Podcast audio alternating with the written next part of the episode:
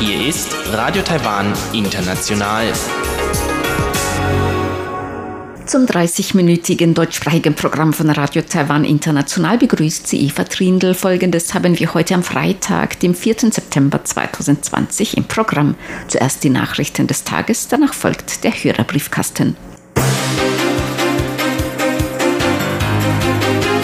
Sie hören die Tagesnachrichten von Radio Taiwan International. Der Überblick. Bürgermeister von Prag bezeichnet Chinas Drohungen als inakzeptabel. Forum zum Thema Neuordnung von globalen Lieferketten in Taipeh.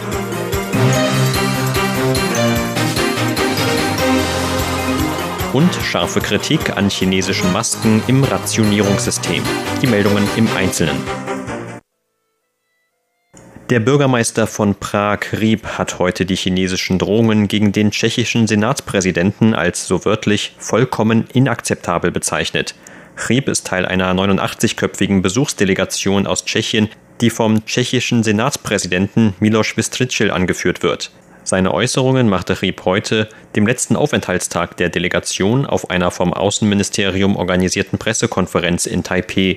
Chinas Außenminister Wang Yi hatte den Besuch der Delegation diese Woche als eine so wörtlich offene Provokation bezeichnet und dem Senatspräsidenten mit schweren Konsequenzen gedroht. Regierungsvertreter mehrerer europäischer Länder, darunter Deutschland und Frankreich, hatten die Äußerungen verurteilt. Rieb sagte, er sehe es gern, dass auch andere europäische Länder die chinesischen Drohungen als inakzeptabel empfänden. Er äußerte sich zudem zuversichtlich zu den zukünftigen bilateralen Beziehungen zwischen Tschechien und Taiwan.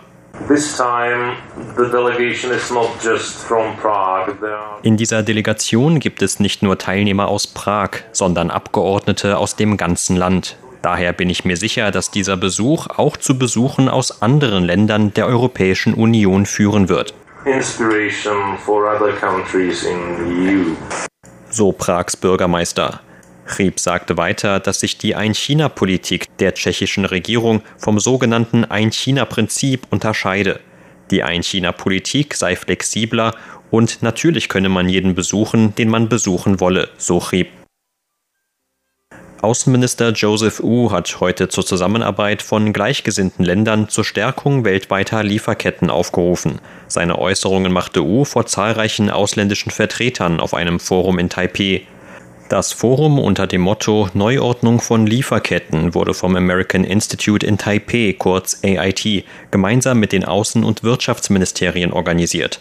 An der Organisation waren auch die Vertretungen der Europäischen Union und Japans sowie die Außenhandelsförderungsgesellschaft Taitra beteiligt. Der Außenminister sagte, die Covid-19-Pandemie habe die Risiken deutlich gemacht, falls man sich bei der Produktion von medizinischen Produkten oder Medikamenten nur auf ein einziges Land verlasse. Immer mehr Länder würden über die Folgen nachdenken, falls medizinische Güter als politische Waffe verwendet würden. AIT-Chef William Christensen lobte Taiwans Rolle im Sicherheitsbereich. Dazu verwies Christensen auch auf eine gemeinsame Erklärung Taiwans und der USA zur Sicherheit des neuen Mobilfunkstandards 5G.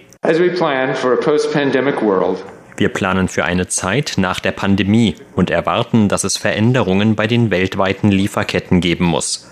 Unzweifelhaft ist, dass Taiwan auf dem Weg in die Zukunft in eine nachhaltige Weltwirtschaft ein verlässlicher Partner ist und eine wichtige Rolle spielt. Ich appelliere an Taiwan, diese einmalige Gelegenheit zu ergreifen und bei der Neuordnung der weltweiten Lieferketten teilzunehmen, wovon auch die Welt profitiert. So Christensen. Mehrere Regierungsvertreter haben heute das Vorgehen eines taiwanischen Herstellers von medizinischen Mund- und Nasenschutzen kritisiert. Der Leiter des Unternehmens Carry Masks hatte zuvor eingeräumt, Masken aus China importiert und an das Rationierungssystem der Regierung weitergegeben zu haben.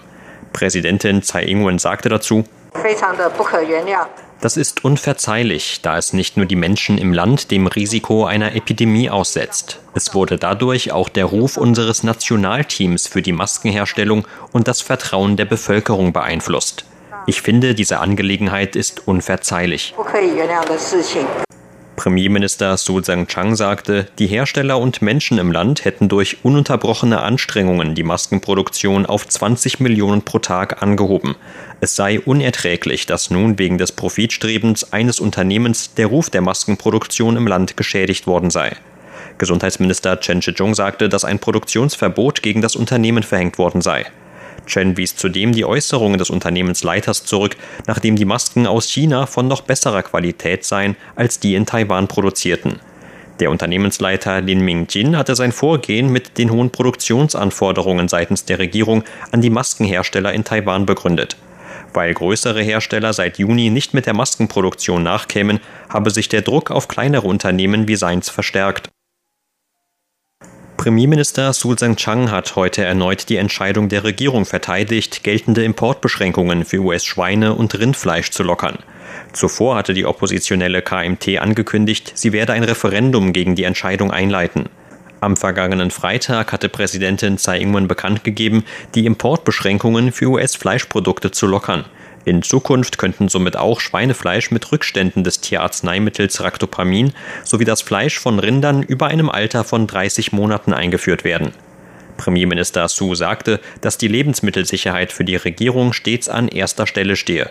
Die Regierung werde daher auch in Zukunft strenge Qualitätskontrollen durchführen und deutliche Etikettierungen vornehmen.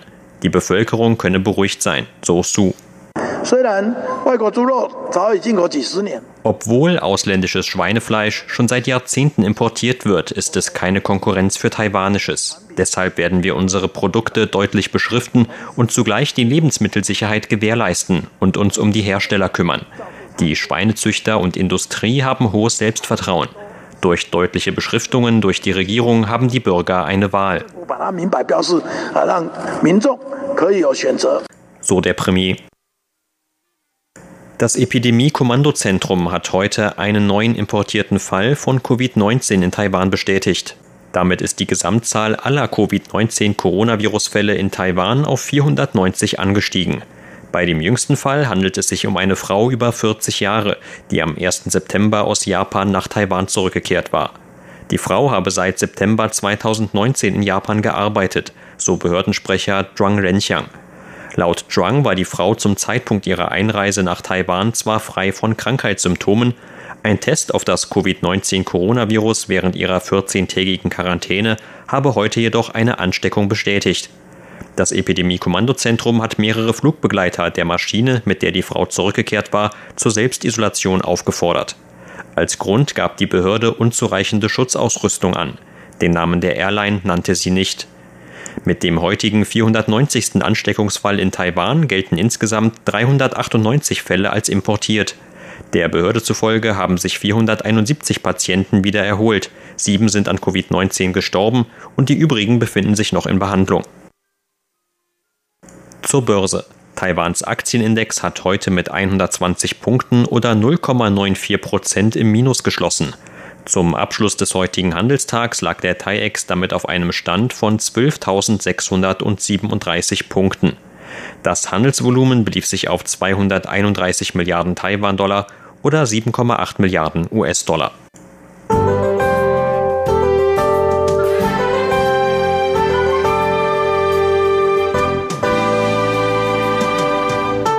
Das Wetter war heute vielerorts sonnig bis leicht bewölkt. Im Norden und Nordosten fiel zeitweise Regen. In manchen Regionen Südtaiwans gab es am Nachmittag auch kürzere Gewitterschauer. Am Abend blieb es weitgehend klar, nur in manchen Teilen Nordtaiwans fiel weiter Regen. Die heutigen Höchsttemperaturen von 37,5 Grad Celsius wurden im südtaiwanischen Pingtung gemessen. Und das sind die Aussichten für morgen, Samstag, den 5. September.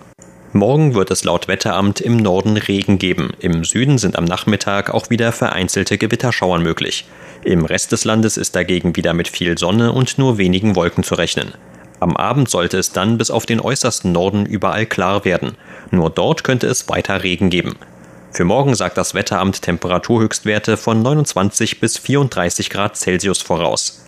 Das waren die Tagesnachrichten. Gleich geht es weiter mit unserem Programm vom Freitag, den 4. September.